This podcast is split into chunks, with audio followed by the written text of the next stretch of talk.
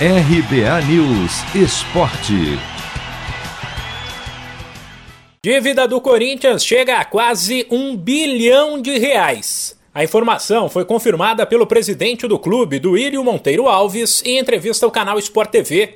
O assunto ganhou força nos últimos dias porque o Timão, mesmo endividado, anunciou reforços de peso. Duílio explica que o valor é alto, mas não cresceu desde que ele assumiu o clube e avalia que a situação do Corinthians é melhor que a de equipes que devem menos, porém faturam menos que o Timão. Eu tenho o valor aqui de 977, mas é um valor muito grande, é quase um bilhão. Uh, a gente conseguiu uh, reduzir muito pouca coisa nesses sete meses, né, seis meses o, no último balanço que soltamos. Uh, o Corinthians não teve o aumento da dívida nesse período. É bom lembrar que vivemos a pandemia, temos todos esses problemas de estádio, de não ter público e muitos outros, né? Tudo que a gente vem passando uh, que afeta qualquer setor da economia. Os outros clubes não chegam nessa dívida de 900, mas chegam em 700, alguns 800, outros 600, com uma receita menor que a nossa e não se fala, não existe problema de dinheiro nos outros. Eu tenho que cuidar do Corinthians, mas é só um comentário, uh, porque isso sempre que é Corinthians se destrincham os números, se mostram diariamente, não tem problema nenhum, a gente trabalha com a transparência, divulgando o balanço. Tudo no Corinthians é maior, vende mais e notícia ruim do Corinthians vende muito. Mas afinal, se a dívida é alta, como o Corinthians vai pagar os salários de Juliano, Renato Augusto, Roger Guedes e William? Reforços que é bom lembrar, não foram comprados, já que estavam livres no mercado.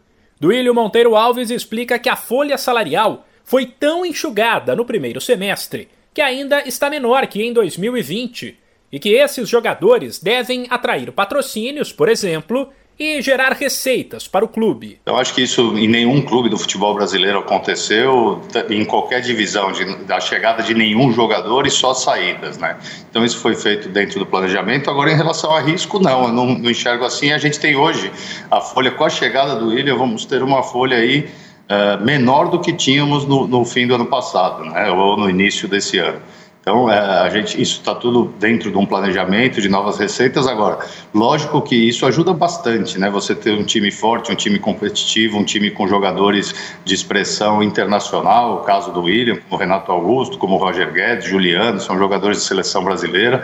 Lógico que isso traz novas receitas, como aumento de patrocínios. Por fim, Duílio Monteiro Alves fez uma revelação importante. Confirmou que Roger Guedes abriu mão da verba rescisória que tinha na China e de uma boa grana em bônus de contrato para jogar no timão. Por isso, avisou que a passagem dele pelo clube pode não ser tão longa. Sempre em nome da transparência, né? Hoje a gente trouxe o atleta, daqui um ano e meio, alcançando os objetivos, ele tem uma proposta para sair, e se isso for muito interessante para ele, para o Corinthians também, claro, mas a vontade dele também é, vai pesar muito caso é, chegue, quando chegar esse momento, porque ele abriu mão de muita coisa.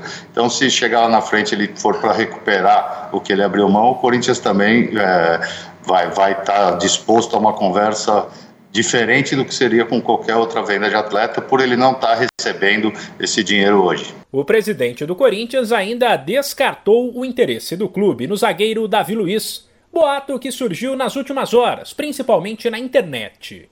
De São Paulo, Humberto Ferretti.